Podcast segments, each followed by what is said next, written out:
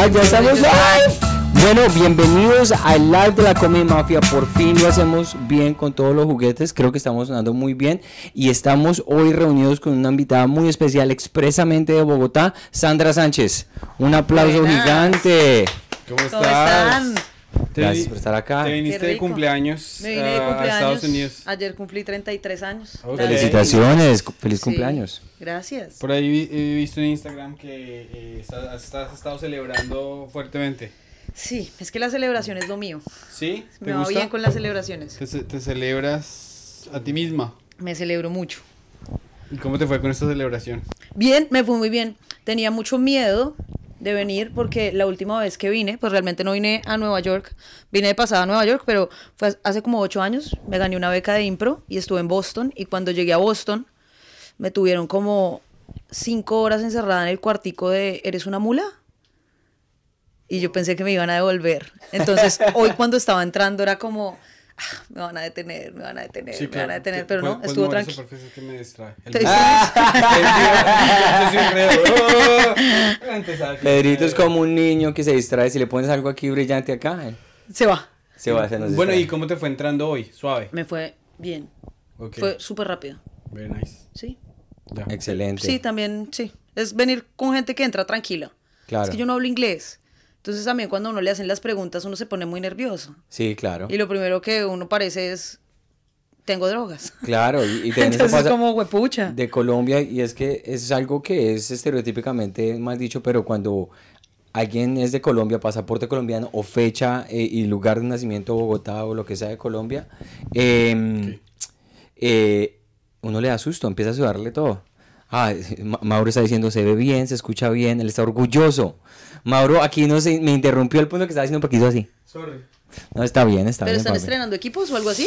Eh, Estamos, es la primera vez que hacemos un live eh, sin tener que interrumpirlo porque el sonido es una pecueca. Ok. Entonces estamos, sí, estás estrenando. bueno, pero es que se ve bien montado, me encanta. Gracias. Sí, Sí. hemos tenido como 100.000 lives que no han funcionado, pero pues cada- vez se aprende, ¿no? El 101 es el vencido. que sí. ¿Por qué no? Sí, to- hemos siempre, el primero que porque tenemos esa, gra- esa que graba, esa de ahí, ese Tascam que está ahí, o sea, Zoom, qué pena. Zoom. Y lo que pasa es que habían unas cositas que le ponías el, el splitter, no funcionaba un micrófono, se escuchaba un eco, se escuchaba algo así, y solamente nos dábamos cuenta cuando ya estábamos en live, que la gente en los comentarios estaba como, venga, o sea, los queremos, pero como mierda, esto está horrible. ¿Leer los comentarios? Entonces, eh, ese fue el primero. Después hicimos otro donde un micrófono estaba muerto así total.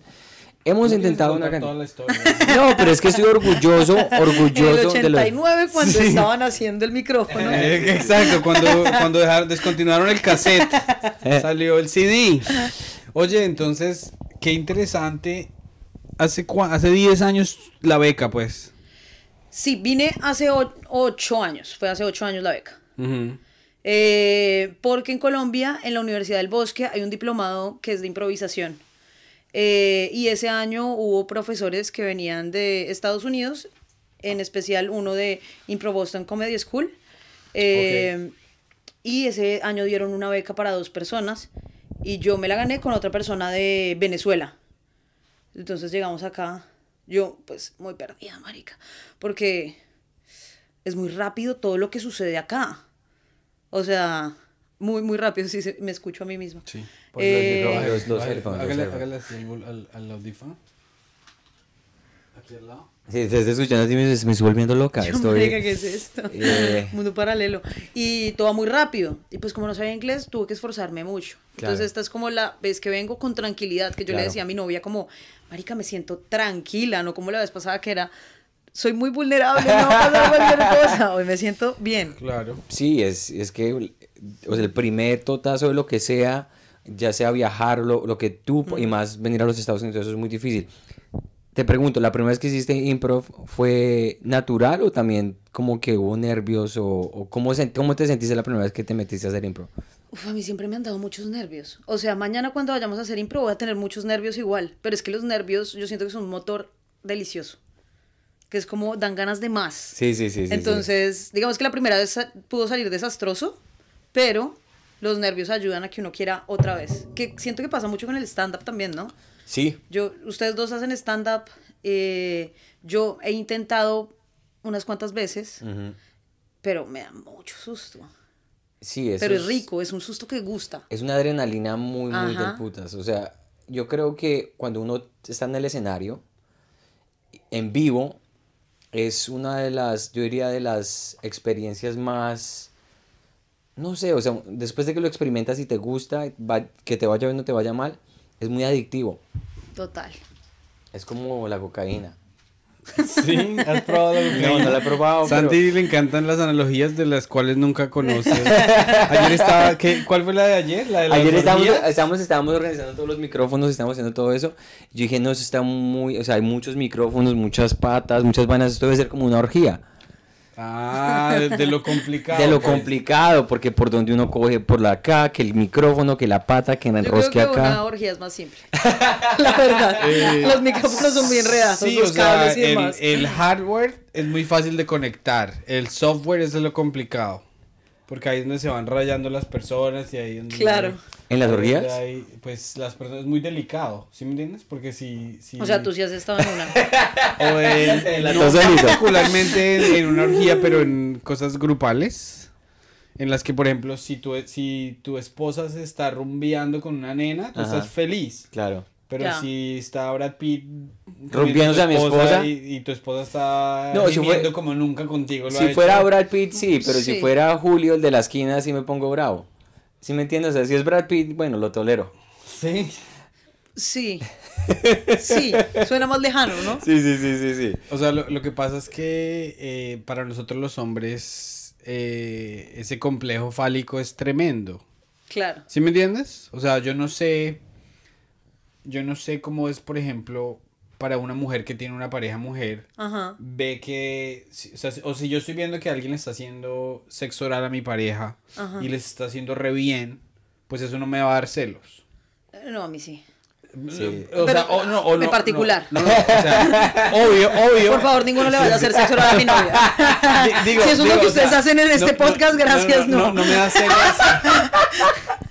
No me da celos en términos de habilidad, en, en términos de, o sea, sí me dan celos eh, normales de, de, de animal y de simio Ajá. que lo soy, pero yo digo, bueno, eh, cualquier eh, habilidad lenguática, pues, la Ajá. puedo desarrollar y tal vez le puedo decir a esta persona, oiga, enséñeme esa, Enséñeme. esa técnica. Pero si es un No. man, si es un man, si, si es un man que tiene una curvatura erectil que yo nunca voy a poder a menos de que me ponga a menos de que me ponga está muy específico. a menos de que me ponga que me un yeso la historia. a menos de que me ponga un yeso todo raro no pues es que o sea, eso- No, pero es que, por ejemplo Pedrito, viniste con un léxico y una, y una profundidad y una especificidad tan berrionda que está muy buena. a ti nunca te ha pasado que te han comparado sexualmente con otra persona de Yo- de gonorreas No. Probablemente lo han hecho, pero no me lo han dicho. Claro, claro. O sea, probablemente la gente lo ha hecho, pero no me lo han dicho. A mí me ¿Te- lo... y te lo dijeron? O sea, lo que pasa es que ya la relación se había acabado. Ajá. Entonces nos reunimos como pues para echarnos ahí un huevo... Una cangrejeadita. Sí, una cangrejeadita. Una cangrejeadita. A caminar para atrás. Sí. pues, meterla... Sí, Sí, sí, exacto, sí. exacto. Cangrejeadita. Aprenda, Sí, una aprenda- cangrejeadita. Aprenda, aprenda, Que los dichos de antes son como los de Chapulín Colorado. Eh, entonces, ella estaba, yo, ella estaba bastante sentida. Entonces, eh, tiramos y me dijo, eres el mejor sexo que, que he tenido. Y pausó. Y me dijo, y después dijo, bueno, oralmente. O sea que es- ese, ese cumplido no era un cumplido. ¿Sí me entiendes? Sí, total. Lo que me dijo es, me han comido muchísimo mejor. Entonces, de, de eso está es que viene mi historia. esa. Esa está muy buena. Está muy buena esa historia. Es una A ti. Yo es que yo soy muy, muy básico. O sea, yo digamos que yo nunca tuve como mucha intimidad. y Porque más la mayoría de mi sexo fue muy borracho en la universidad. Entonces no había intimidad. La mayoría. Sí, digamos, uno sale a rumbear y todo eso. Yo nunca tuve una relación así como muy estable cuando ya me gradué de la universidad, porque es que yo fui a una universidad que era muy parrandera. Entonces sí tenía novias, pero lo que yo no sabía, a mí me dio, yo tenía un trauma muy hijo de puta, porque las novias que yo tuve en la universidad, yo creo que, no, todas me pusieron los cachos. Ay, ok. Como a mí. Eh, sí, es, es- También. ¿también te pusieron los cachos? Sí, todas No sé si eso te creó un, un, un complejo, a mí me creó un complejo por muchos años, terrible, de desconfianza, Sí, de inseguridad, porque cuando eh, mis novios me decían, no, vamos a hacer un girls night out, lo que sea. Antes de que me, me pusieran los cachos, yo era inocente, claro, disfruta, pasarla rico. Pero ya cuando pasó todo lo que pasó, Uno se Cuan- vuelve súper desconfiado. cuando una novia que de pronto que no tuvieran, después de la universidad me decía, no, voy a hacer con mis amigas. El disco duro mío estaba Rayado. rayado. Entonces, digamos, yo por eso tuve mucho, mucha inseguridad eh, de, en cuanto a intimidad, todo ese tipo de cosas, porque me pusieron los cachos muchas veces. Entonces, nunca tuve como esa... Y la, con la única persona que he tenido intimidad de verdad es con mi esposa. Y, y sí, ella es, digamos, que nosotros no estamos así como abiertos a la posibilidad de tener sexo con más personas, nada por el estilo, somos muy básicos Monógamos. muy monógamos, muy como pues, lo más sexy o lo más risque que podemos hacer es haciendo, mientras ella está doblando la ropa, yo la sorprendo. Tirándole una media. Del cuello sí, Porque me- no me la dobló de la manera que yo quería. Ah, entonces, si yo no soy así, no, obviamente con el, el porno eso tiene muchas fantasías, pero sí yo. Pero no eres así, pero quisieras que en algún momento De sucedieran cosas así pronto, como yo en ese momento digo que ya después de estar casados, ya hemos casados cuatro años, uno se vuelve, el sexo se vuelve muy, como, ah, monótono. muy monótono. Además que con la pandemia se retiró todo, güey. Porque es que la pandemia ya no, yo ya sé todo, te- tú, o sea, no. Sí, uno como que para que sea sexy hay que buscar unas cosas como, yo digo que por eso de pronto, en algún momento, no sé cuándo, de pronto la posibilidad de, bueno, un threesome. De pronto. Pero todavía no estamos allá. Todavía no. No. Ve, y entonces a ti te han puesto los cachos. Mucho. ¿Sí? Sí. ¿Y, y cuál es tu reacción cuando, cu- cu- cuando pasa eso? Llorar. llorar. llorar. Llorar, enfiestarme y beber.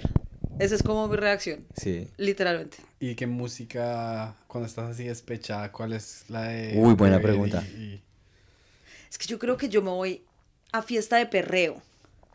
Ah. Como me voy a perrear. Sí, yo creo que, que eso sucede y es como, uy, nada que hacer. Descontrol. Necesito descontrol. Y que de alguna manera es muy rico. O sea, el Sí, pero muy destructor, ¿no? Destructor, sí, sí, sí, sí. O pues por lo menos a mí me pasa que es destructor. Sí, sí. O sea, o juego a destruirme, que cada... Que claro, me voy de perreo, que es donde uno puede generar más cercanía y ahí pueden pasar más cosas. Claro. Pero cuando pasan cosas, hay como un, uy, qué mierda que estoy haciendo. Finalmente no estoy conectando, porque además tengo como una dualidad. Es como el lado profundo, poético, que es como enamorada del amor, y el otro lado que es como voy a perrear, no sé qué. Entonces termino haciéndome un montón de daño. Claro, claro, es- claro. Sí, o sea, yo creo que al final tú te vas de farra, o por lo menos yo, digamos, me, me pondría a tomar y, es, y hasta tarde, rumbear hasta tarde. Lo que uno está haciendo es tratar de que el tiempo pase rápido para, para evitar tiempo, ese tiempo de dolor y uno duerme más y se levanta y sigue farreando. Sí. Porque Yo, lo que yo hacía siempre cuando me emborrachaba era mandar, mandarle mensaje de texto o llamarla, borracho. A la que fuera. Típico. "Ey, yo te quiero, no, pero es que no me entiendes, es que te lo juro, no. Yo sé que me pusiste los cachos, pero pues yo sé que lo podemos trabajar, eh, así más o menos. Y después al otro día era la rep... Ay, yo, ¿por qué hice Porque llamé. ¿Por qué llamé? Y todos mis amigos, no, nosotros dijimos que no llamara, pues es una hueva. Ayer en TikTok mi esposa me mostró, eh, una chica eh, puso un mensaje de voz que le mandó, o sea, un todo creepy, llegó y le dijo, dame tu número. Y la vieja pues le dio la tarjeta de negocios así como para que el man se fuera. Y el man le dejó una llamada así como, hola, eh, te vi un poco intimidada por mi mensaje. pe- Espero que no seas una cobarde porque me gustan bravas. Eh, tienes hasta las 4 de la tarde para responder o si ¿Qué, no pierdes la oportunidad. Soy millonario y soy... O sea, a mí me, se, se me vienen 5 o 6 viejas al día que me quieren comer. Pero a mí me gustan elegantes como tú. O sea, el- un Tinder swindler psicópata. ¿Qué puta? Hay gente que, que sí, o sea, hay ¿Que gente que cae, no atrae, no atrae nada, o sea, si, si, a una, si una mujer se deja atraer por un mensaje de voz de esos, la mujer tiene unos asuntos psicológicos Total, los tiene muchas cosas que trabajar. brutales. Sí. Yo creo que, eh, por ejemplo, yo soy muy petardo para caerle, yo no soy capaz de caerle a nadie. ¿Tú estás casado? Sí, pero nunca lo, nunca pude... ¿Caerle a nadie? En ese sentido, por ejemplo, quiero traer la, la, la conversación a la improvisación. ¿La improvisación es algo que ha cambiado tu manera de vivir? ¿O no? 100%. sí. En el sentido de cómo te expresas normalmente o Sí, no? total, total, ¿Sí? totalmente. Totalmente. Yo creo que da mucha habilidad para el, el ser espontánea, ¿no? Como... Y creo que en esto que hablas del coqueteo, a mí ha funcionado mucho. Yo me considero una persona muy coqueta. Eh, y creo que todo el coqueteo finalmente es un juego. Un juego de miradas, un juego de seducción. Entonces siento que la impro como que es esto del momento presente de la persona mira, yo reacciono, estoy pendiente, miro, pico el ojo, sabes, como muchas cosas que siento que la impro también me dio, no solo para el coqueteo, sino para muchas cosas, de estar Claro. pendiente a todo lo que está pasando en mi presente. Porque si me voy, me pierdo de mucho. Wow.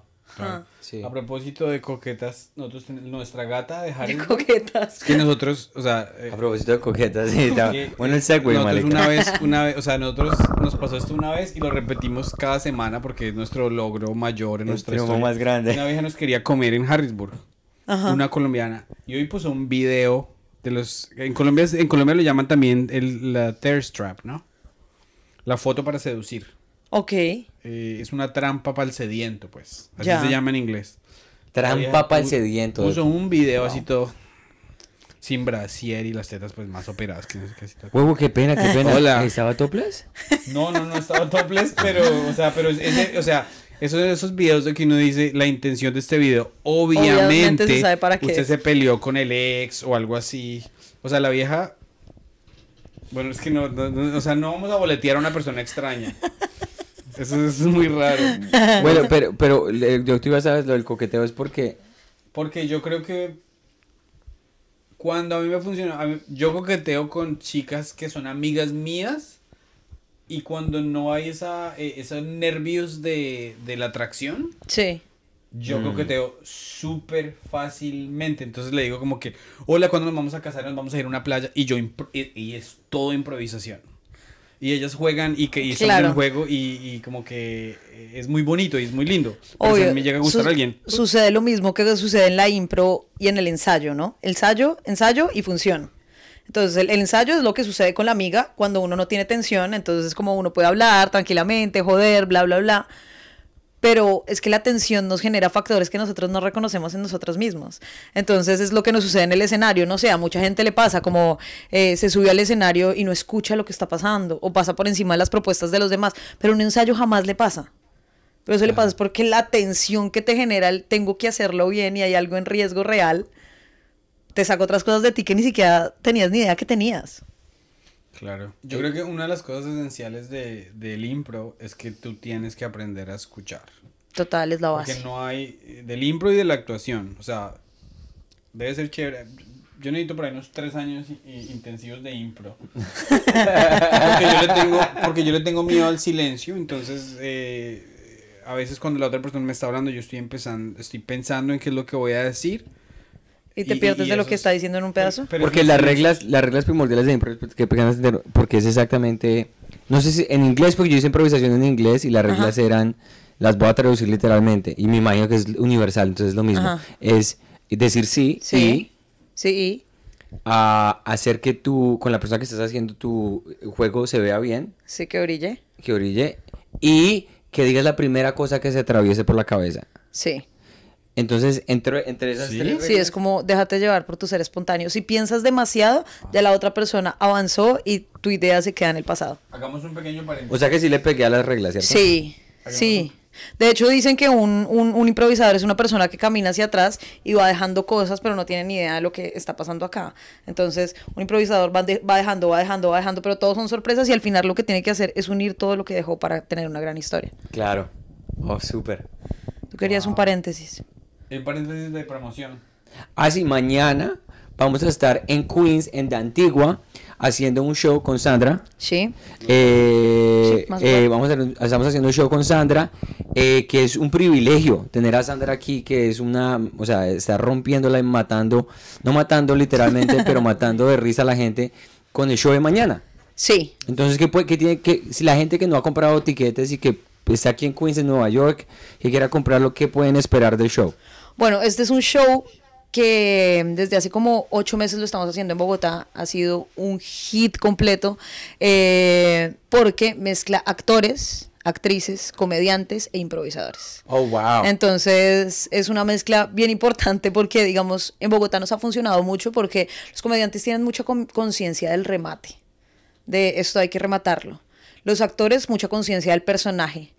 Y los improvisadores e improvisadoras de cómo hilar una historia desde la espontaneidad. Entonces salen cosas muy, muy bonitas. De Me verdad, tienen que verlo. eso. Y bueno, y pregunta, porque a mí me parece muy, muy, muy importante combinar los artes, ¿no? La Sí. actuación, la, la improvisación y, el- y el stand-up. No sé por qué, digamos, de alguna manera, aquí en Nueva York, los stand-uperos miran a los improvisadores como con el como con un desdén, como ah, y no se le miden hacer la improvisación mucho acá. Aquí los estandaperos son muy miedosos para hacer eh, impro, si te das cuenta. Nosotros tenemos chistes de no, es que esto es más triste que un show de impro. No, que esto es más lame, más no sé qué que un show. Pero cuando tú miras un show de impro, te das cuenta que es, esta, es, es, un, es un show de stand-up a un nivel muchísimo más alto Sí, total. porque son premisas y son remates que los estás haciendo y los estás generando en el momento. Totalmente. Que nosotros todo lo que hacemos como stand-uperos son chistes fabricados de que se han repetido 70 veces. Entonces para mí el impro siempre me, se me ha hecho que es el arte más grande de en cuanto a hacer reír a la gente en el momento. Uno de mis shows favoritos, no sé si lo has visto, es eh, Whose Line Is It Anyway? Sí. Con Wayne Brady y toda esta gente. Marica, ese show Es increíble. ah, Es increíble. Es increíble. Uno dice como, y este Wayne Brady, marica, canta, rapea, hace cosas que uno dice, "Uf", o sea, es un nivel que uno que uno se monta con unos chistes maricas, cinco minutos, uno eh, pone el nivel, el stand-up como en un nivel como más básico, no sé. digamos que en, en- en Bogotá también pasa lo mismo, ¿no? Como está la línea del stand-up y la línea de la impro. Ahorita lo que sucedió fue que nos dimos cuenta, uy, podemos lograr cosas muy chéveres, que también, digamos, a los comediantes les da muchas herramientas para el stand-up tener como esta frescura, porque también, Claro.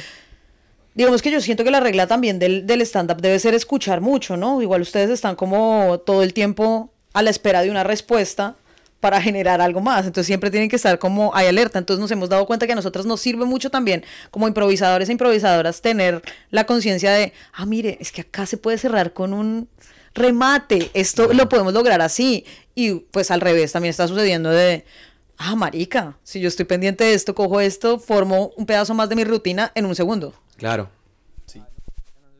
No, ya ahora sí está el sonido. Qué pena. ¿Cuál sueldo si no hay? El sueldo de comedia que es simplemente en créditos y Bueno, es de- yo, quiero, yo quiero volver a... Tú estás diciendo que tú eres muy coqueta. Era. Era- Para los que no pudieron escuchar eso, es la novia de Sandra diciendo, ¡Era! Qué Cuando- pena, señor, le corrijo. Era, pasado, A pasado. mí siempre me ha fascinado la personalidad de las personas y, el- eh, y para mí se me hace la valentía de exponerse al rechazo. Ok. Entonces, por ejemplo, eh, en mi colegio había un tipo que no va a decir el nombre porque si ve esto va a decir, uy, soy una chimba. Y, y yo odio casi todos los de mi colegio del año superior. Pero este man, o sea, yo estaba en una fiesta, yo estaba así como un chino de noveno, huevón, así tomando trago y todo, tenso. La niña que yo le gustaba a ella estaba bailando enfrente mío. Obviamente como para bailarme para mí, yo no era capaz de decirle hola, me Qué cansé", o sea, horrible, así ¿no? todo como que... Y este tarado estaba sentado al lado. Y se le sentó una niña al lado y el man le decía, es que tus ojos me recuerdan, o sea, vamos a decir, me recuerdan un atardecer de paipa. y tienes una piel como una almohábana dorada, o sea, algo así le está diciendo el man. ¿Cómo puedes envidiar eso? ¿Cómo puedes envidiar eso? Un O sea- coqueteo muy regional de Duitama. Así es como coquetea la gente de Duitama. Prefiero que se me queme una tractomula llena de papa que te, se queme tu piel por el sol. Pero entonces, bueno, la vieja le dio el teléfono y dijo, ay, qué tan lindo, y se paró y se fue. Y llegó otra vieja y el marica empezó ¿Le dijo lo mismo? vez, le dijo lo mismo y todas se le comían el cuento. Y a mí eso no me gusta porque no me gusta la deshonestidad, pero te quiero preguntar, cuando tú, cuando tú que te haces, ¿siempre espontáneo o tienes tus técnicas así la técnica, pues la línea, ¿no? La- No creo que haya, momento no de- creo que haya una línea. ¿No? Yo creo que realmente es el juego, pero es que el juego cambia dependiendo con quién juguemos. Sí. Entonces ahí es donde no hay una línea. Pero no creo que tenga como un, uy, yo me acerco, le muevo el pelo. No, no creo que haya como un libreto acerca de eso. Sí, es que Es es, que muy- depende. Es que se- Es que depende de, Sí. cuánta falta de personalidad tenga. dependiendo de la, vulner- la vulnerabilidad y la O falta sea, nunca he utilizado la técnica de las almohadones, esa no, esta no la he hecho. Mire, para la gente de Duitama les tenemos un truco muy bueno. Si usted dice que tiene una sonrisa más linda y más... ¿Cómo, se, cómo era la vaina? No, eso no se puede copiar, eso lo improvisé, weón, eso lo improvisé. Eh, Ah, ay, eso, es, eso es un previo a lo que van a ver mañana aquí en Queens, en de Antigua. Qué Tengo bueno. un miedo. O sea, yo me puse a, ver tus cosas de... de- Oigan, ¿ustedes qué tanto saben de impro? Eh, bueno, yo tomé una clase una vez Ajá. y la verdad no me gustó porque, o sea, yo me leí este libro que se llama, no sé si conoces a este profesor llamado Keith, Keith Johnstone. Johnston, que es el padre de la improvisación. Yo leí ese libro y me Impro. fui de para atrás. O sea, me fui para atrás. Los, los ejercicios más bellos del mundo, la- la- los ejercicios más creativos del mundo. O sea, me, me- me encantó. Hasta cogí los pequeños cuentos y me puse a los, jue- los juegos más fáciles a hacerlos con mi sobrina. Genial. El juego en el que yo le decía eh, que yo tenía una historia en la cabeza y que ella la tenía que, averi- que averiguar haciéndome preguntas. Pero realmente si tú me haces, un- o sea, si tú me haces una pregunta y tu pregunta termina con vocal, yo te digo sí. Y si termina con consonante, te digo que no. Entonces al final tú estás creando la, Claro, la claro, historia. claro, claro, claro. Entonces yo lo amé. Y después después fui a tomar una clase y yo tenía como 30 años y los chicos tenían como 18, 19 y era como un click ahí, super high school. Entonces yo, por ejemplo, eh, había un chico que era asiático.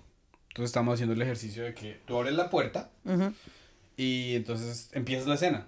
Así, entonces eh, el profesor abrió la puerta y, y, y, eh, yo le dije, buenas, ¿este es su hijo? Y el tipo, eh, bueno, soy agente González, ¿ese es su hijo? Y él me dijo, ¿por qué? ¿Por qué piensa que es mi hijo? Entonces yo le dije, es que pues es- eh, sus vecinos me dijeron que es la única fam- familia asiática del, del, del barrio. Y el tipo me dijo, no es mi hijo y cerró la puerta. Es Y el bloquear. profesor le dijo, ¿y usted por qué cerró la puerta? Y dijo, me pareció racista su comentario. Yo, "Usted idiota". Ay, no. Entonces, No. en- entonces eh, número uno, eh, me pareció que el, proce- el, el, el tiempo que iba a tomar yo poder progresar y encontrar mi grupo iba a ser mucho.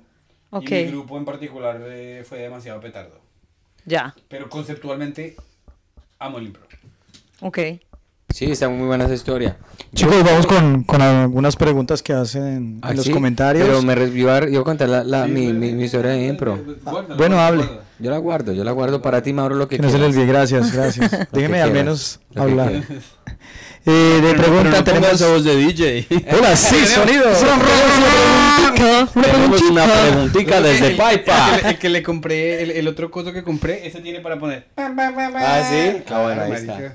¿Ya? Diga. Eh, Lo- bueno es que tú no eres de con ánimo de ofender. Porque si fueras de con ánimo de ofender, dirías, te, te preguntaría, ¿y qué pasó con Zona? Yo no sé qué. Ah, más- sí. más. Yo soy lo más groupie del mundo. Bueno, déjelo que hable, hombre. No soy, pero, envía saludos. no soy, pero sé. Ah, soy Porque me la paso con ellos. Sandra, ahorita hablamos. Eh, nos envía saludos Ricardo Rubio. Dice buenas. Llego tarde, pero aquí estamos dando el respectivo like y apuntayo- apoyando la Comedy Mafia. Recrack Sandra. Chévere la invitada. Eh, les preguntan. Es el man que está escribiendo de Barranquilla, pues estás haciendo un acento ahí como medio racista, ¿no? ¿Quién Chévere yo? La invitada. Echen bueno. Pregunta Nicolás, pregunta seria, dice, Sandra, ¿te caen muchos manes? Pregunta.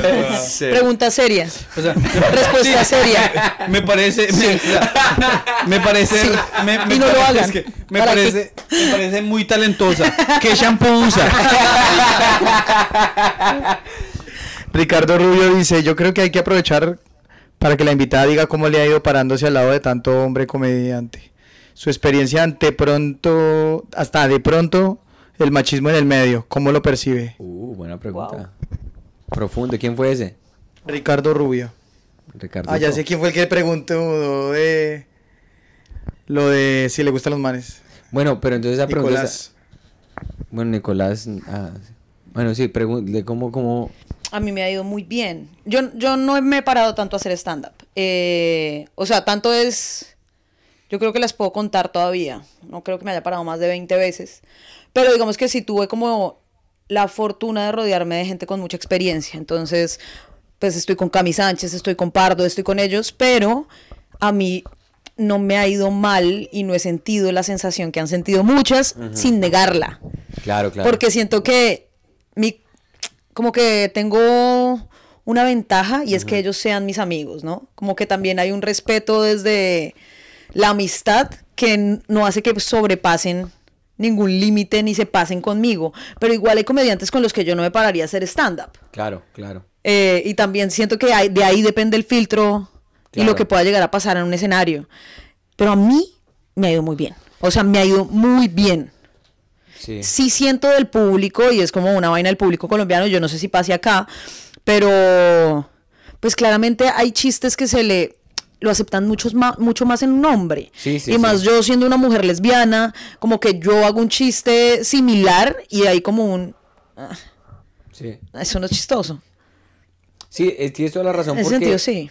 es algo, digamos que aquí está cambiando mucho, pero todavía se siente ese tipo de barreras cuando hay una comediante que es buenísima y los chistes son buenísimos y que en un hombre un chiste del mismo calibre es más poderoso y no te puedo explicar por qué.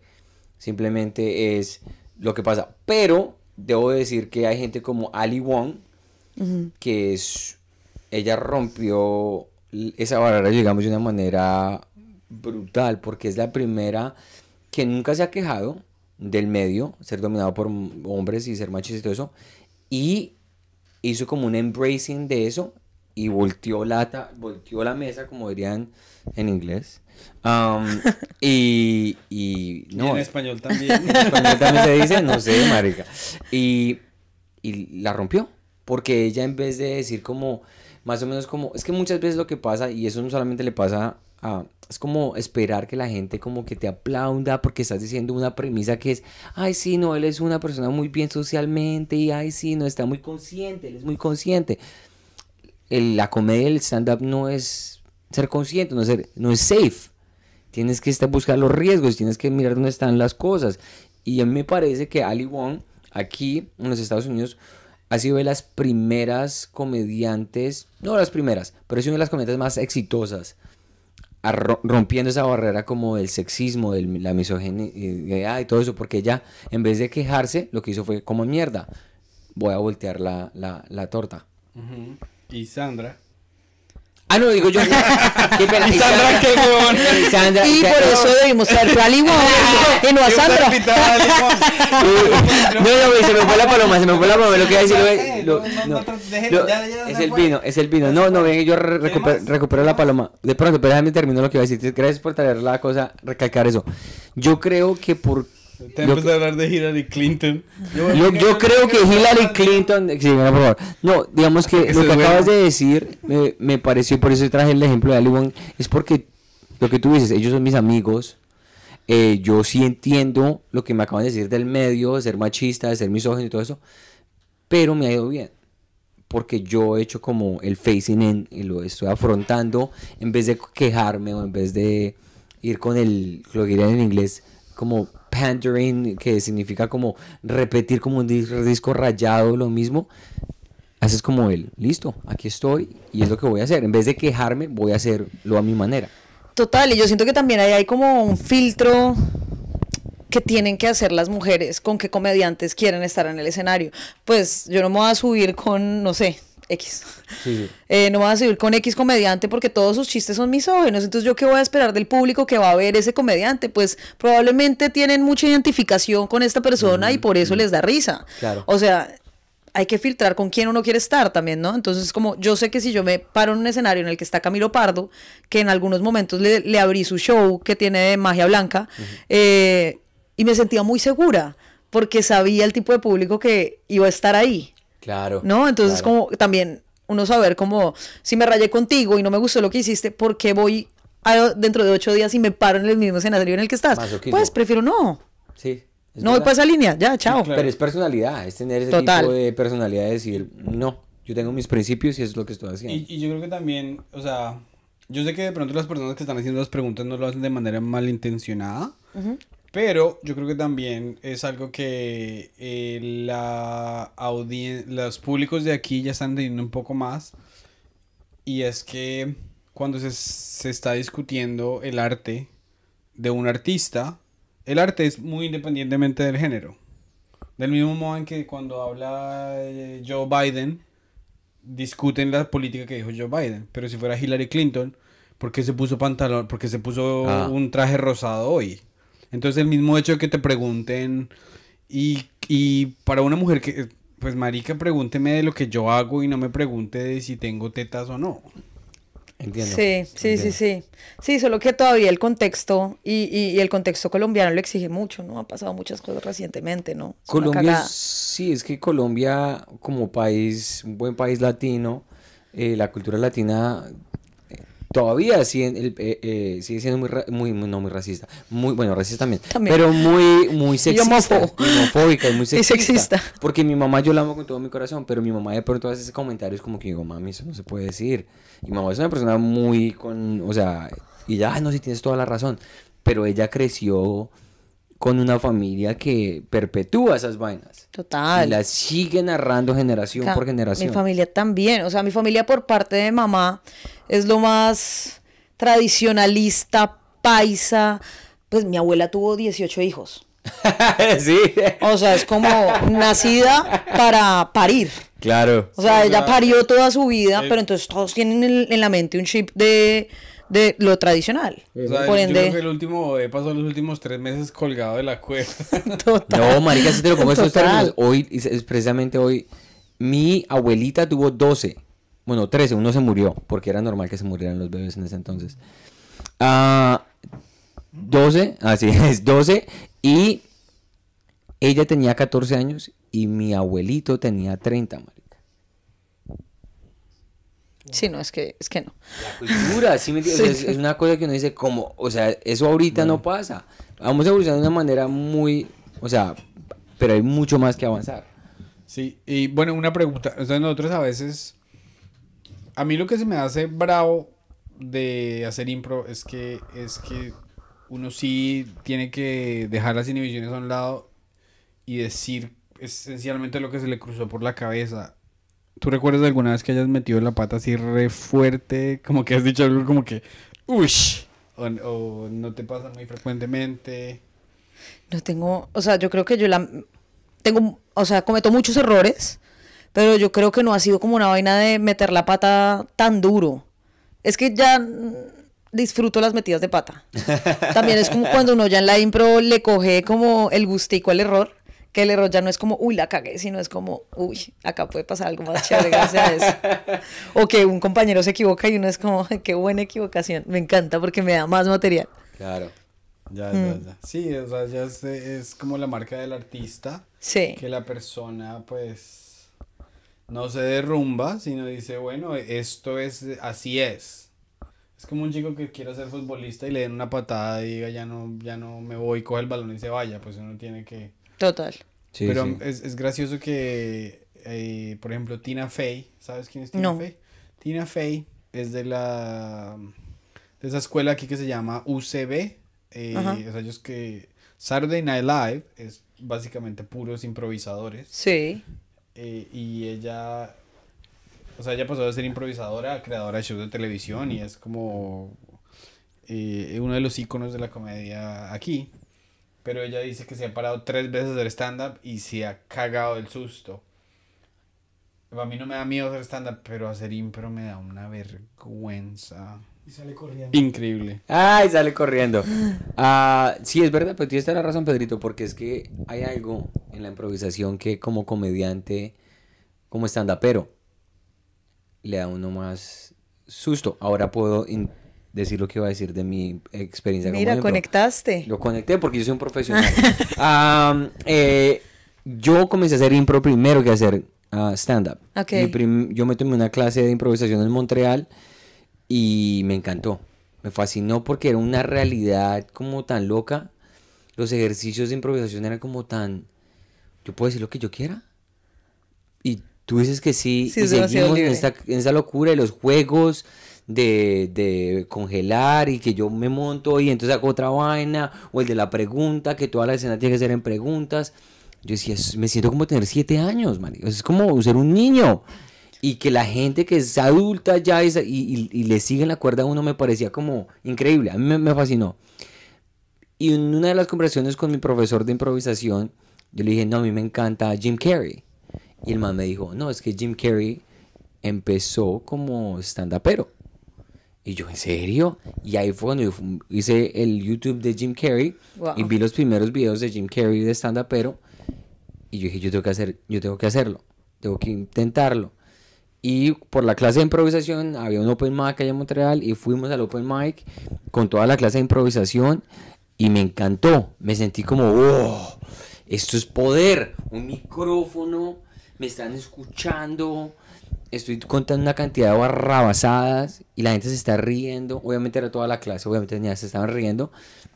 Y la primera experiencia mía con stand-up fue como, oh, marica, no, yo, Jerry Sanfield me chupa la verga, yo ya, ah, yo voy a ser grande, llamé a mi hermana esa noche porque me gané la competencia y yo, no, ya no, no me preocupen que yo le compro la casita la semana que viene. Una, una, una, o sea, totalmente estúpido.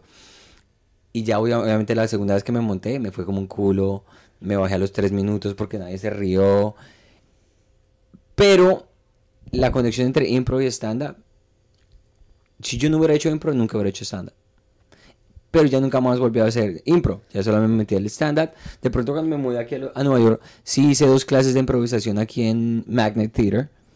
Hice dos niveles y me gustó también. Pero es cuando estás tan metido en el cuento del stand-up, no hay tiempo. Entonces yo dije, no, me voy a concentrar solamente a hacer stand-up. Pero a mí me encantaba la improvisación. Había ejercicios aquí en la primera clase que yo tomé que eran, eh, alguien se montaba a mont- a hacer un monólogo Ajá. y del monólogo sacaban las escenas. Y habían beats en las escenas y había profundidad y había todo ese tipo. Y me, esa mierda me encantaba a mí. Porque el monólogo era como hacer stand-up y ya después los improvisadores se montaban y hacían sus niveles. El monólogo es como lo que estás haciendo ahora. Qué pena, yo hablo mucho, yo hablo mucho. No, qué pena. La Sandrita, historia está buena, la historia está preguntan, ¿Cómo es la escena de la improvisación fuera de Bogotá? Uf, no la he visto. No, sí. ¿no? Ah, no, en. Medellín hay, hay, hay mucho movimiento, por ejemplo, o sea, en Medellín está Acción Impro, que además tienen su propio teatro, que yo siento que ha sido el movimiento más grande de improvisación. eh, y hay muchos minigrupos en, en diferentes ciudades. Nosotros teníamos con Chicas Impro un torneo que se llamaba La Gallera de la Impro y se inscribían demasiados equipos de Cali, de Barranquilla, de Chía, de Tunja, o sea, más de lo que yo me imaginaba que existía. Y siento que en este momento, eh, y no es porque yo sea la creadora de eso, pero improbando está generando como, me voy a arriesgar a decirlo, pero como lo que pasó en el stand-up underground cuando pasó todo esto de con ánimo de ofender, que se empezó a am- ampliar el espectro de lo que estaba sucediendo, siento que lo mismo está pasando con la impro, porque la impro siento que no ha tenido su momento.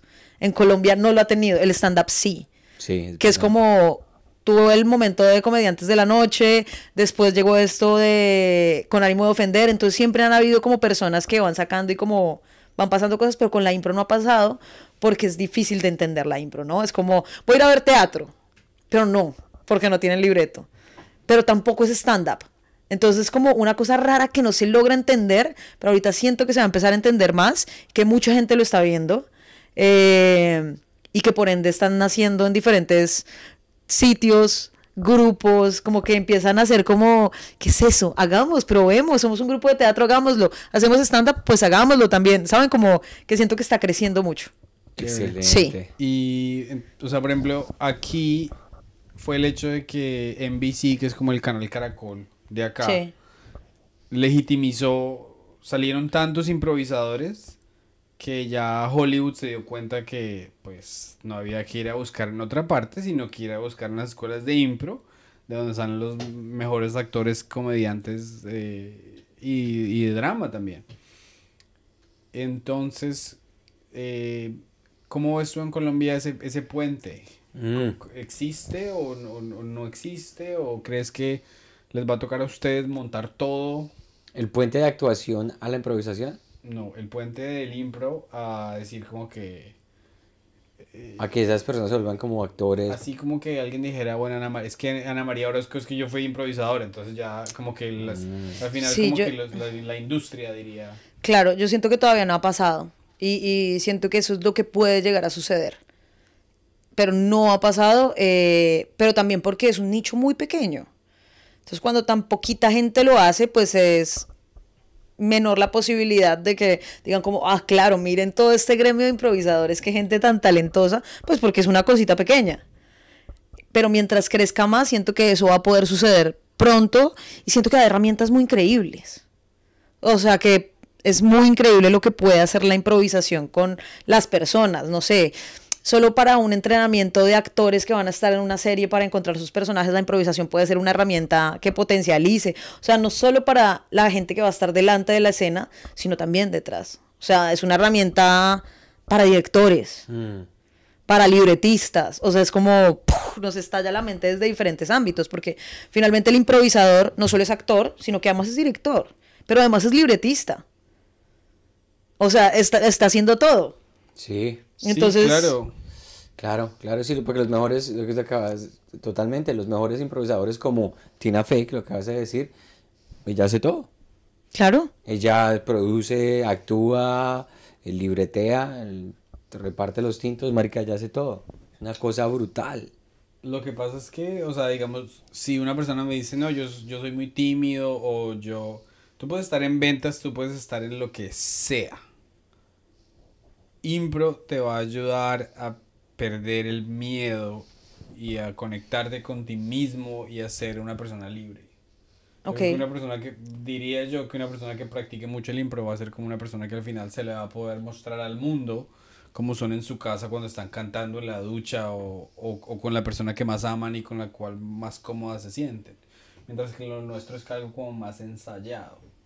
Sí, lo que dije al principio, sí, es- nosotros estamos Sí. libreteando todo Yo, yo no creo que la impro haga perder el miedo, porque no creo que nada nos haga perderlo. Yo creo que nos hace transformar el significado del miedo, ¿no? Es como el por qué el miedo está. O sea, yo tengo miedo. Tengo miedo de mañana a la función, Claro. porque no tengo ni idea de qué va a suceder. Pero cuando se transforma en la improvisación es que se vuelve como un motor, como un motor que hace andar las cosas más rápido, ¿no? Es como, tengo miedo, pues que suceda más rápido, porque la sensación del miedo no me gusta porque es como un, ay, un azar de, puede que salga mal, eso es el miedo. Si no tuviéramos la sensación de puede que salga mal, lo haríamos mucho más rápido. Claro. Pero cuando lo transformamos, creo que ahí es donde suceden cosas como, uff, me vengo para Nueva York. Claro. Y, y pase lo que pase, yo no sé si ustedes saben improvisar, pero yo les voy a contar el formato y vamos a ver qué onda. Y si sale mal, pues lo peor que pudo pasar es que transformamos el miedo y lo hicimos. Ya. Y estuvo una chimba y la pasamos bien y después brindamos con una pola Yo y la gente se rió, lo disfrutó y ya. que- Bien, a mí qué lo que bien. me da vergüenza es Qué que bien. en el impro tú tienes que o sea en el stand up yo puedo maquillar mi guion para hacerme ver de cierto modo pero en el impro yo no puedo esconder mis miedos es decir yo me acuerdo que en, en mi clase uno de los primeros ejercicios que hacíamos es como que eres un superhéroe y tienes un y, y entonces, y, eh, no no eres un superhéroe te llamas algo entonces una chica decía como que eh, eh, Leslie Nube, porque vivo en las nubes, o yo no sé qué. Yo, pero yo, yo- pero yo siempre, era como, siempre era como que Pedro Pistolas, nadie me dispare. Estoy listo para acabar con. ¿Se me entiendes? Porque lo Ok. más fácil es decir no. Claro, Si dices- pero lo más fácil en la impro realmente es decir lo que te está pasando. Entonces, si hay una cosa de, no sé, yo le acabo de hacer una propuesta a Santi y le acabo de pasar esto y le digo como, listo, ya te lo puedes meter a la boca. Y él dice, ¿qué me está diciendo que me meta a la boca? Claro. O sea, él se lo come así, pero yo le quería pasar como un, un sneaker. Sí. Eh, le quería pasar tal cosa. Si la persona, para quedar bien frente a la gente que está viendo, dice como, muchas gracias, sí. Mm, pues es como, dime. No, Es, es que por eso ¿Qué la regla de... ¿Me estás pasando qué? Así yo lo estoy viendo, como, uy, ¿y de qué sabor es? Cosas que me den pistas de lo que está pasando. O estoy en un escenario y es como, soy un policía y, uff, tengo muchos nervios. Y esto no le está pasando al policía, le está pasando a Sandra Sánchez. De, Uy, tengo muchos nervios. Es que, hijo de puta, me está temblando la pistola. No, es que es, mi primera salida a, a, pues, a coger a los malos. No tengo ni idea, pero es como coger la emoción que tenemos real y contársela a la gente que está Ay. improvisando con uno porque no hay Porque nada lo- mejor que eso. es muchísimo más natural. Y por eso, digamos, es muy importante. A mí me pasaba mucho en improvisación que tú decías, lo estaba diciendo, me pasaban, me decías, aquí está esto. Y yo decía, ah, gracias, sí. Y Por decir me- sí. Por decir sí, pero siempre me. Sí, yo, Ah, gracias, a mí me encanta la chocolatina de guanábana. Y entonces es añadir esa, ese layer.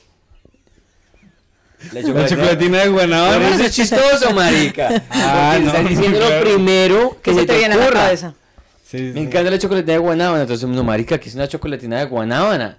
Pero fue lo primero que se me pasó por la cabeza. Y por eso muchas veces la gente que empieza a hacer impro al principio es como uno es como. El miedo está ahí. Pero es como aprender a decir sí y. O sea que tú siempre dices que sí. O sea que para ti una clase de impro era como tu matrimonio, pues. Sí y. Siempre dices que sí. Sí, ¿y qué más, mi amor? Sí, ¿qué más quieres? Ah, te lavo la ropa. Ah, Sí, bueno. eh, Pero entonces, por ejemplo, en ese, en ese ejemplo que usabas tú del policía, Ajá.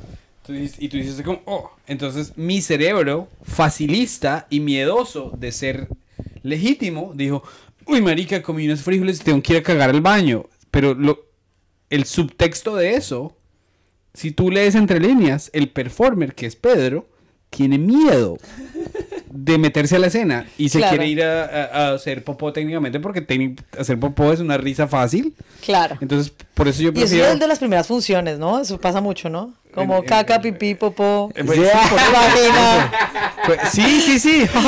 Pistola. De lo que yo me di cuenta aquí, aquí en, mis, en la próxima en la primera clase que tomé es que todo el mundo era como que, ah, sí, ah, pues eso, eh, no sé si te has visto ese show que se llama, eh, este, es- este The programa Office. Con Michael Scott. Cuando haciendo clases de Él, improvisación. él- él va a clases de improvisación y él, y él mata a todo el mundo. Sí, todas las escenas de la pistola ¡Pa! Here's a bang. Pa, pa, pa. Y, le- y la- y la, y la profesora dice, Michael, no, no atraigamos tra- el- armas a esto, que no sé qué. ¡Ah, tengo un arma! ¡Pa, pa, Y, pa! y los compañeros lo odian porque él no es legi- no es auténtico, sino es un petardo que está. Bueno, ahora, em, otra vez, otro segundo paréntesis. Si él vive en Nueva York, si tienen familia en Nueva York, por favor, díganles que mañana vamos a estar en Día Antigua a las 8 de la noche eh, haciendo un show súper único. Yo, no- yo creo que aquí en, en la Nunca. historia de Nueva York Nunca. se habrán hecho 10 shows de impro. Entonces mañana se van a gozar con En español nunca he escuchado. con una maestra, eh, o sea, maestra de que enseñas y maestra de que tienes una experiencia increíble como impro. Entonces, por favor, métanse a la comedymafia.eventbrite.com, compren boletas y nos vemos mañana.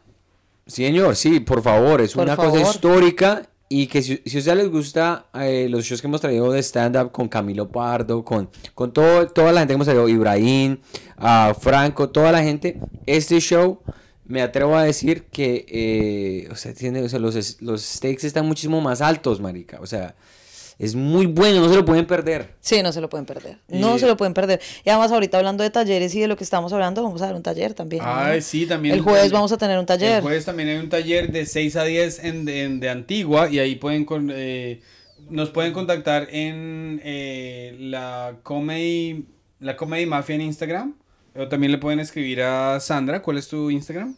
Improvisandra. Improvisandra. Oye, ¿sabes que tu nombre sí, o sea, tu nombre estaba ya destinado Yo a- estaba destinada a ser. Improvisandra, sí, está muy bueno. Entonces ahí pueden eh, averiguar sobre el taller. Ahora, otra pregunta es em, No se lo pierdan, a- marica. aún es, si, si yo llego a una fiesta y tú me dices, oye, tú haces stand-up, y yo digo, sí, y tú me dices, cuéntame un chiste, eso es lo más mañe del mundo, porque como que es fuera de contexto, yo no te voy a hablar de que Sí, sí, sí. ayer, o sea, que tengo, tengo hemorroides, chicos, yo no puedo decir eso en una, en una cena, obviamente. De pero- poderlo lo puedes decir. decir.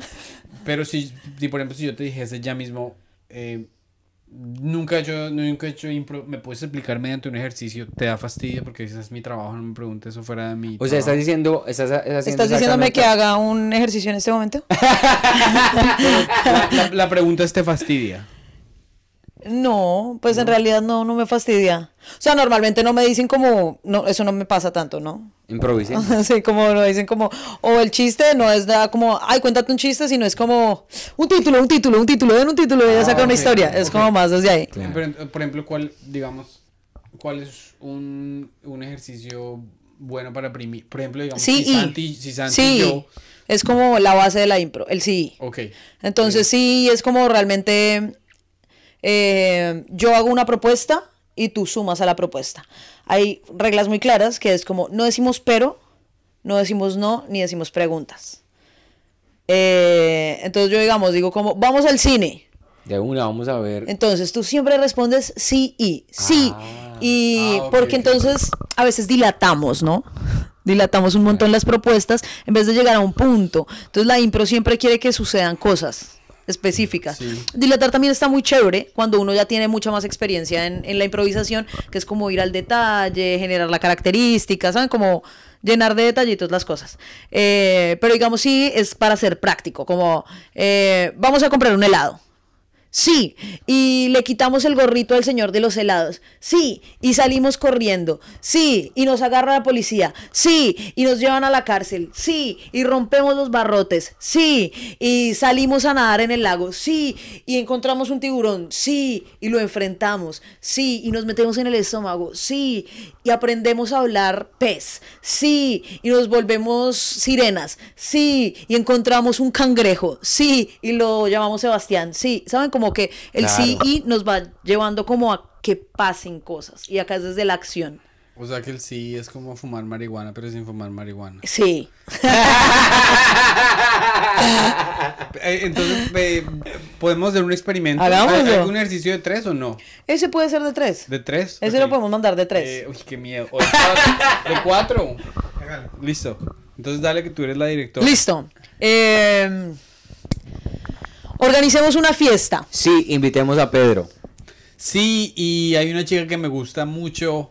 eh, pero- ah, y hay una No, chica pero- que me no, gusta mucho y quiero bailar con ella. Sí, pero ¿qué vamos a tomar? Pero no. pero no. Sí, pero no. No puedo decir pero. Sí, Sí, ¿qué vamos a tomar? No puedo hacer preguntas pregunta. tampoco. ¿Ven por qué? Porque, ¿Qué es lo que sucede cuando pasa eso? Entonces es como... le estás botando la, pa- la le estás pelota. botando la pelota al Ah, otro. Sí, ¿y qué vamos a tomar? Sí. Oh, Hagámoslo sí, de- pero... Pero va por ahí. Sí, y hay una chica que quiere, hay una chica que, que yo, y yo la quiero invitar a bailar. Sí, vamos a tomar guaro. Sí, y jalamos a la chica al escenario. Sí, y no invitemos a mi esposa. Sí, y, y, y- y yo le quiero, yo quiero practicar antes de, de la fiesta. Listo, entonces póngale cuidado a lo que sucedió. Estamos narrando una línea entre todos, pero ahí hay un inconveniente. Es que no hemos encontrado quién es el protagonista. Ah. Yo pensaría que el protagonista de esta historia se convierte en Pedro, Claro. ¿no? Que aparece como en, lo- en los, en los primeros momentos. Digamos que la primera ronda es esto. Él acaba de decir, y yo quiero invitar a una chica, y decimos como, "Ah, sí, y yo le doy un trago. Sí, y yo la empujo un poquito hacia él. Sí, y ponemos la canción favorita de Pedro. Sí, y Pedro hace sus mejores pasos. Sí, saben como que sabemos hacia dónde va. Cuando encontramos el objetivo es donde encontramos la historia. Por eso dicen que la base de la improvisación es el prol. El prol significa personaje, relación, objetivo y lugar. Mm. Cuando tenemos eso, ya sabemos que tenemos todo para irnos tranquilamente en Qué una historia. chimba. Cuando lo O sea, definimos. es, es como escribir televisión. Ah. porque no hay escena. Sí, sino y, objetivo. ah, Sí, y ponemos un grupo. Sí. Sí. Está buenísimo. ¿Qué, qué, qué ejercicio tan simple y tan, tan, tan... Es muy chistoso. Todo esto y más el jueves en el taller de 6 a 10 en el antiguo. Taller en de. Antigua, jueves sí, y tiene que venir. por favor. Sí, ¿y cuánto vale? Sí, ¿y cuánto vale? 60. 60. Ese- Sí, y yo me sé muy bien los Sí. precios. Y, sí, y es barato. Bueno, y entonces eh, otra pregunta respecto al, al- a lo de... eh, aquí, por ejemplo, en Nueva York, como lo hacen en Bogotá los chicos, es que, digamos, ellos tienen shows los jueves, viernes, sábados y algo así. Y lunes, martes, eh, digamos, van a Open Mic o algo así. ¿Cada cuánto practicas tú, por ejemplo? ¿Cada Ah, cuánto...? Pues hay una persona que ya llevas tantos años, no tienes que estar ahí. Pero, Eh, ¿cuál, es, cuál es como el, el- el entrenamiento? Tu gimnasio. Mi gimnasio, mi, gina- mi gimnasio ya es el escenario. Obvio. Entonces es como mínimo una vez a la semana. Mm. Ok. ¿Los miércoles hacen eso? Los ¿Están miércoles, los miércoles siempre es en Bogotá eh, y pues yo siempre estoy. por lo que lo estoy dirigiendo. Eh, pero saben que antes no lo hacía tan seguido. Habían como Mm. temporadas y podía dejar un rato de, de estar en el escenario, sino que yo siento que la mejor escuela es a veces enseñar la impro. Mm, Como claro. que cuando uno la enseña, como que se le refrescan un montón de cosas en la cabeza y es más consciente de Ves muchas las cosas. cosas como en una perspectiva como Claro. ah, es- sí sí sí Claro, ¿Y cada cuánto das clases? Yo tengo una escuela en Bogotá que se llama Improbando. Improbando Escuela. Eh, ¿Y eso se busca mediante tu Insta o hay una página específica? En Improbando, en la página de Improbando, o pues también en mi, en mi Instagram. En, la, en el trimestre pasado tuvimos de profesora Culotauro. uy qué bueno Eh, qué man tan es culo increíble. Tauro, eres lo máximo Sí, qué man tan chistoso es muy bueno. me hizo me hizo orinar un poquito se me salió un poquito de Es la muy risa. bueno. A ti te encanta como que me sudo el culo, me reuní un poquito. pero es verdad es que estaba tan trabado que no se acuerda de eso pero culo Tauro uy, Uy, sí, marica, sí, sí. nunca me reí Y es un tanto. desborde de, de muchas cosas. Demasiada energía, resto de energía. Ush, demasiado. O sea, de verdad es tan desbordante que sus poros se, se, se estallan. O sea, al salir así lavado que uno dice como, juepucha, ¿qué hiciste, marica? Sandrita, preguntan en, el, en YouTube. eh, ¿Qué diferencia hay entre el clown y la impro? Eh, pues es que muchos payasos pueden improvisar, eh, pero yo siento que la- el clown es una técnica, eh, pues es el ser payaso, eh, y no todo improvisador es payaso, digamos, yo no manejo bien el clown, yo todavía no he encontrado mi clown, entonces creo que se podrían fusionar, pero son dos líneas diferentes, sí, son dos líneas completamente diferentes. ¿Hay más preguntas por ahí Sí, tenemos otra pregunta. Dicen, eh, de los chicos con los que se ha trabajado, porque trabajas semanalmente, creo, con Sí. varios de los actores y comediantes. ¿Cuál es el que tú dices que es el que más, aparte de culo, pues. porque ya decimos, dicen, ¿cuál es tu favorito? Por decirlo así, entre comillas, el favorito De los improvisadores, de los improvisadores. yo no sé si ustedes lo conocen, se llama Manuel Restrepo. No. Lo conocerán, porque va a protagonizar una serie en Netflix. Pero Uy. este ¿Emanuel o señor, Manuel? Emanuel Restrepo, es, Oh, sí, es sí maravilloso. lo conozco. Emanuel es maravilloso. Emanuel con, doble, con dos M's o con una M. Sí, aparece en Instagram como Emanuel Restrepo Zapata. pero entonces ese, ese puente que, ya se está Él es construyendo actor del teatro libre eh, y tiene la capacidad, primero es muy generoso en escena, cuando uno juega con la gente, quiere jugar con alguien generoso, con alguien que lo haga sentir cómodo y como que, él- que sea casi como todo va a estar bien.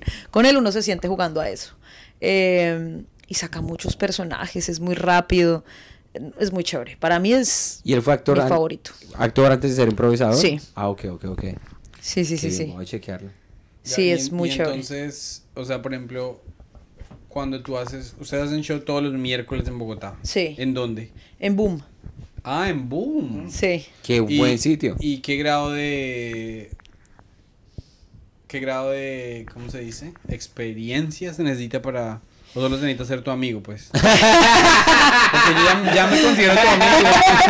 Me dijo que pero esa pregunta cuando yo vaya a Bogotá, Pues es ¿será que, me puedo montar Imagínense contigo? que Improbando nació como un probadero de impro, porque Sí. cuando yo empecé a hacer stand-up, me pareció increíble que uno pudiera ir a probar cinco minutos sin tener nada de experiencia. Cuando nace Improbando, ese es el imaginario que yo tengo en mi cabeza, como que vayan improvisadores con mucha experiencia, comediantes con mucha experiencia, actores con mucha experiencia, pero que también se puedan subir dos personas que no han tenido ni idea de esto y que puedan probar desde un lugar seguro.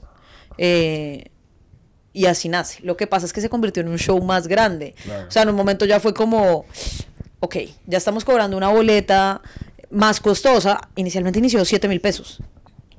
Ahorita en este momento ya está en 25. Entonces ya es como, si pagas una boleta de 25, necesitas un No va a show. poner a Juanito ahí. Sí, entonces es como, digamos que sí, mis amigos. Todo eso para decir sí, mis amigos. No, no, pero sin molestar, digamos que yo estoy en Colombia miércoles, yo podría Sí. ir. Vamos a ver cómo le va mañana, papi. Sí. Depende cómo vaya mañana. Pero sí, no, claramente podrías. Y además nació otro lugar los jueves, que también es como eh, un lugar más amateur, donde a veces está hosteando Culo, donde a veces está hosteando Sánchez, donde a veces estoy hosteando yo.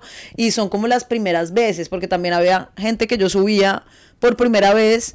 Y es como, uy, juepucha, me estoy parando ante 280 personas. Claro. O sea, también aprender desde ahí es como, sí, chévere aprender desde ahí, pero a veces también es chévere tener unas experiencias en lugares más pequeños, más íntimos, Claro. que es lo que está sucediendo los jueves también, Qué chimba. que es más desde la escuela, sí, como Pero puedes, puedes, puedes. Ah, Es que- bueno. es que, o sea, duré como 10 minutos paralizado pensando en mañana.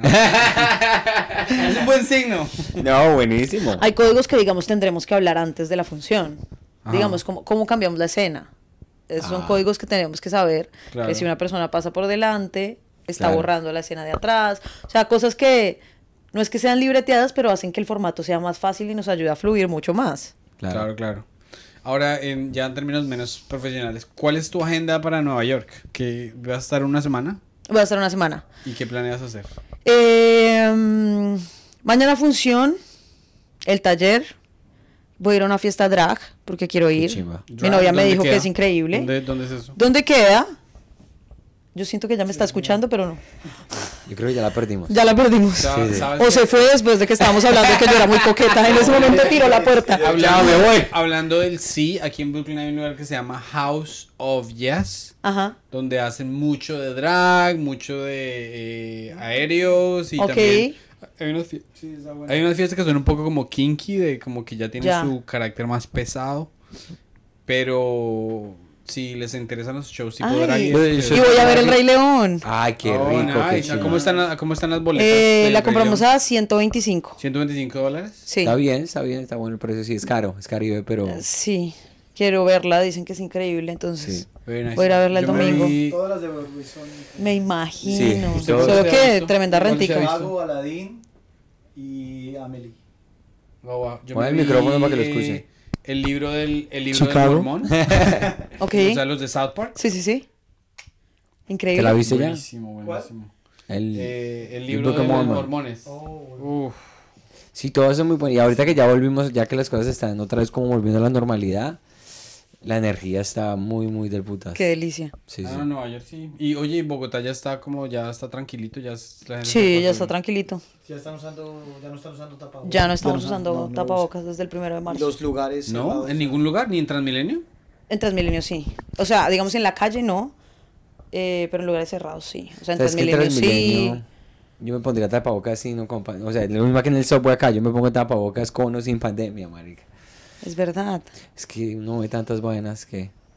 Oye, y. Oigan, y- ¿es verdad que a veces a la gente la empujan en el subway para que se caiga? No, pero eso pasa una vez No, cada. un- una vez no es que año. sea seguido, pero tendría cuidado. Porque hay locos, digamos O sea, es que... que- sí, hay- aquí hay mucha gente con enfermedad mental. Hay locos, hay locos, hay O locos sea, que... no- no literal- gente que literalmente tiene esquizofrenia o algo así. Sí. Entonces van y tiran a alguien. en El las- consejo, el único consejo que yo te puedo dar y que me lo dio una persona cuando recién me mudé a Nueva York es minimizar, no hagas contacto visual. Porque el contacto visual genera una conexión Ya. y no te dejan tranquilo. Me pasó a mí varias veces que accidentalmente yo, ay, jueputa. Entonces, que el contacto visual dije, no, este man me va a seguir para la Pero- casa, weón. Pero creo que en Europa, eh, en Europa hay, hay ciertos eh, sistemas de metro que sí tienen las puertas. O sea, la puerta se abre cuando te vas a trepar y cuando te vas a montar y, y- y no hay ese vacío, pues. Es que ese vacío sí aquí sí. es- Pero según yo leí últimamente en, en Time Out, New York, ya la gente se, se quejó tanto y hubo tantas muertes innecesarias que creo que le van a meter el presupuesto. Aunque va a ser una obra de, de súper desorganizada porque la infraestructura no da para eso, sí las van a construir. De aquí al 2030, Aquí en, mínimo. Ah, o sea, aquí en Manhattan sí, En el allá- 2030 vuelvo sin tanto miedo de que un loco me empuje. Sí, sí, sí, sí, entonces vas a empezar a acostarte contra esta. Está llegando la comedia. Pero sí, es, ten- ten- yo tendría cuidado los inmigrantes porque no están registrados, entonces nadie se da cuenta de ese pillo. yo aquí soy una Ah, rara sí. que... Cancelen ¿qué a están- Pedro, ¿Qué están diciendo los cubanos? No, que en Queens la mitad de los inmigrantes no están ni registrados, weón. Entonces no, la gente no se da cuenta. Claro. Ah, entiendo. Otro de mis comentarios para que me cancelen. ¡Aporafóbico! Bueno, entonces vamos a cerrar esto con todos los juguetes. Siempre le gusta cerrar. No, pero es que aquí no, es de descansar, pero es que ya casi son las 10 y ya la esposa me está llamando. ¿Quién? La wifi. La- el, wi- el wifi, el wifi, el wifi me está llamando. No, porque hay que cerrarlo y hay que dejar a la gente con un poquito de, de ganas de que mañana nos vayan a ver aquí- allá a Antigua. Sí, sí, sí. No les puedo dar todo masticadito. No, no, no, claro. Eh, entonces, eh, si quieres, invítalos de nuevo a tus eventos que tienes. Eh, mañana nos vemos en De Antigua Bar. Va a estar muy bueno. Ellos van a estar improvisando. Lo vamos a hacer muy bien. Pero además vienen unos improvisadores muy creíbles. ¿Quiénes más van a estar allá? Va a estar Janina Arana. Eh, no, Janina. pasaron cosas, ¿no? Todo se juntó. Janina es una actriz de televisión, de cine, eh, y ella, el día que yo dije que iba a viajar, dijo, ay, a mí me regalaron unos tiquetes, voy a ir también. Oh, una amiga que también hace impro me dijo como, yo me voy a ir a vivir allá un rato. Entonces también va a estar y son actrices muy buenas.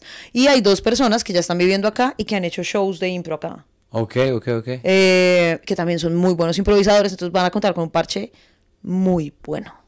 es una muy rico, buena ya, ya fusión. me puse más nervioso. Sí. Escriban a Sandra, escriban a los dos en la Comedy Mafia y también eh, vayan al taller de Sandra el jueves. El jueves. Esta información la pueden conseguir con nosotros, también con Sandra. Y las personas que vienen en Florida, vamos a estar el sábado con Camilo el, el Mago Pardo. Entonces, Ah, eh, sí. en la comedymafia.eventbrite.com pueden encontrar toda la información.